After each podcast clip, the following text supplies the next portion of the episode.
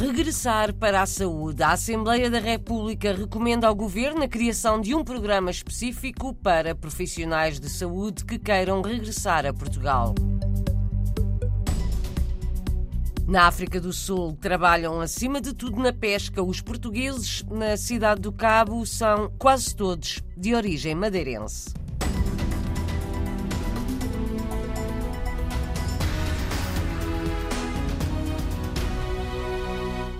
Regressar para a saúde foi aprovada recentemente no Parlamento uma recomendação ao governo para criar um programa específico para os profissionais de saúde que queiram regressar a Portugal, uma iniciativa de Rui Tavares, deputado único do Livre. É o início de um caminho para que se crie um programa Regressar Saúde, que tem que ser agora regulamentado pelo Governo e que nós também levaremos agora ao processo do Orçamento de Estado para 2023, em que haja benefícios específicos pensados para a comunidade dos profissionais de saúde. Podem ter a ver com questões de carreira, podem ter a ver com questões salariais ou com questões de benefícios fiscais, mas uma coisa em que nos vamos concentrar bastante, porque tem chegado ao nosso conhecimento, nomeadamente através de enfermeiros e enfermeiras que falam muito nisto, é que uma das razões que têm para ir para fora se prende muito com a formação. Que em Portugal essa formação é paga do bolso dos profissionais e lá fora um grande incentivo que as pessoas têm é quando lhes dizem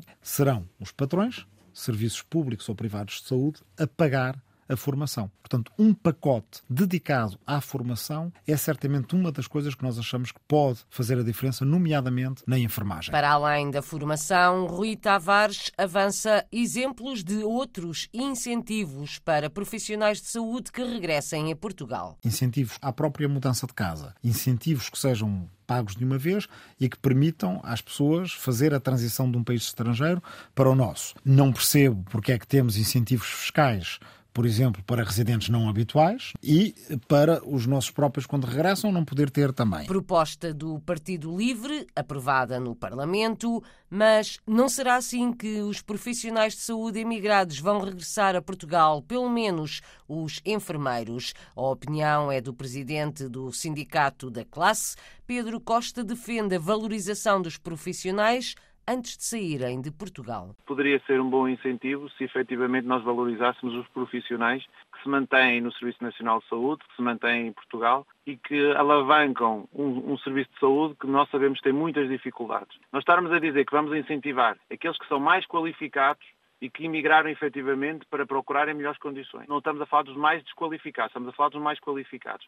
Quando nós não valorizamos os qualificados em Portugal, é claramente estarmos a mentir aos portugueses, porque nenhum deles vai regressar sabendo que as condições são piores e isto, de alguma forma, quanto a nós, é uma medida que só por si é muito estéril. Não tem pernas para andar. O programa Regressar Saúde considera o Sindicato dos Enfermeiros. Ora, de acordo com Rui Tavares, deputado do Livre, este programa não se destina apenas a enfermeiros e médicos. A ideia do programa Regressar Saúde é ser para todo o tipo de profissionais de saúde. Portanto, podem ser auxiliares mais especializados, podem ser vários tipos de técnicos. Claro que médicos e enfermeiros são, de certa forma, profissionais centrais, sem os quais nenhum Serviço Nacional de Saúde, mas os outros também são essenciais e, portanto, seria para todos os profissionais de saúde. E agora é preciso pressionar o governo para que este programa Regressar Saúde seja dotado de carne e osso e funcione. Proposta do deputado do Livre para um programa Regressar com incentivos dirigidos aos profissionais de saúde.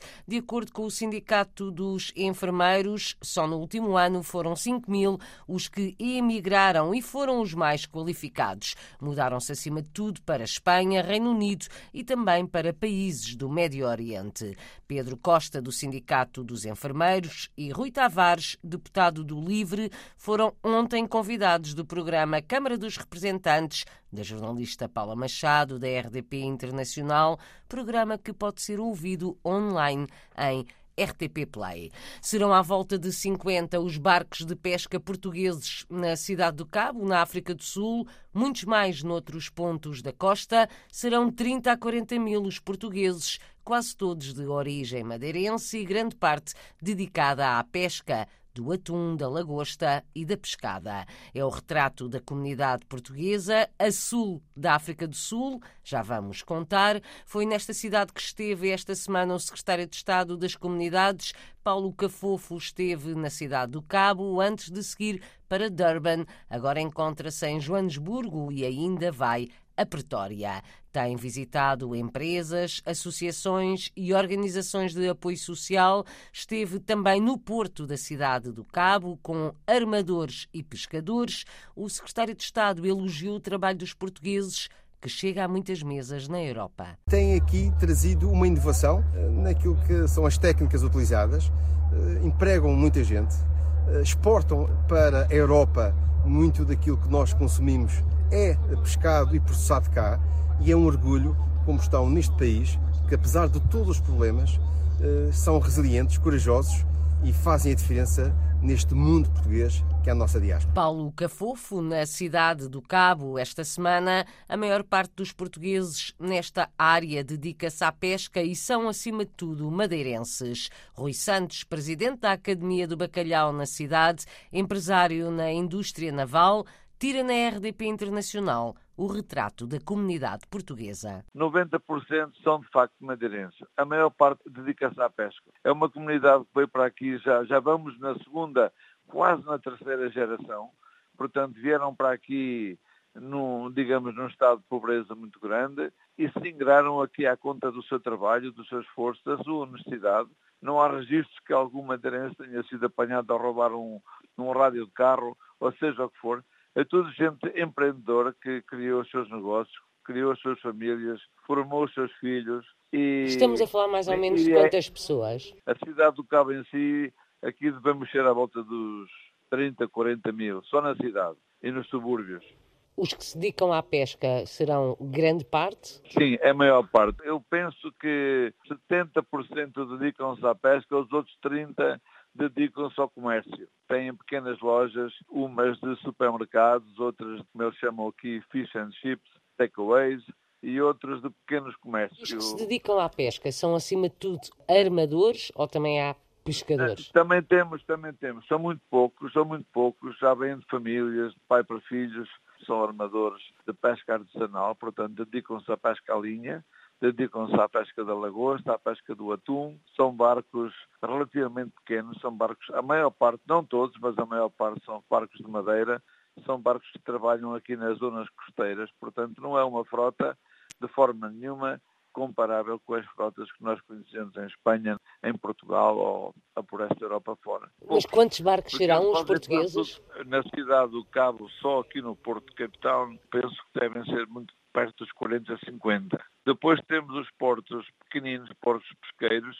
portos de pesca artesanal para norte, temos outros para sul, a costa é muito grande, não é? eu não tenho a mínima ideia ao todo quantos armadores serão. Uns dedicam-se à lagosta, outros dedicam-se à pesca à linha. A pesca à linha quer dizer a maior parte é pescada, porque nós somos aqui muito ricos em estoques de pescada. A comunidade portuguesa dedicada acima de tudo à pesca na cidade do Cabo. Natural de Aveiro, Rui Santos vive há mais de 30 anos na África do Sul, é presidente da Academia do Bacalhau na cidade do Cabo. A organização está a retomar as atividades no pós-pandemia. Estão de volta os almoços, uma vez por mês, um jantar de vez em quando. O dinheiro angariado é convertido em bolsas de estudo e ajuda médica. Entretanto, o secretário de Estado das Comunidades está em Joanesburgo. Antes, em Durban, prestou homenagem a duas figuras da comunidade, entregou uma medalha a Elias de Souza, que deixa o cargo de cônsul honorário de Portugal, sucede-lhe João Gouveia. Também o conselheiro da diáspora madeirense, José Luís da Silva, foi igualmente homenageado. Na Alemanha, novembro é o mês da cultura portuguesa. Em Kaiserslautern, a inauguração está a decorrer por esta hora no Museu da Cidade.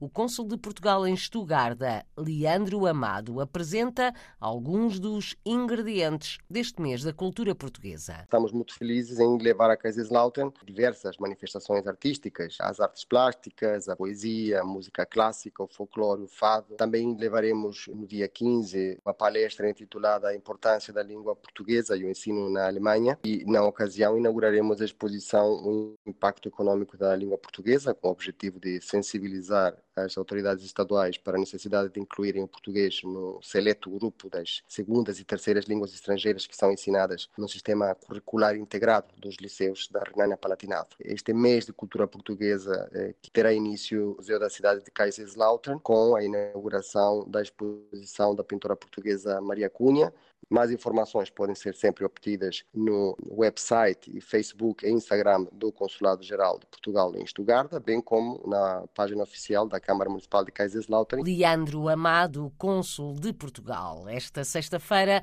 vai realizar-se um sarau músico-literário. No domingo será exibido o filme a Corte do Norte, de João Botelho. Até ao dia 25 estão agendadas várias iniciativas culturais portuguesas na cidade alemã de Kaiserslautern.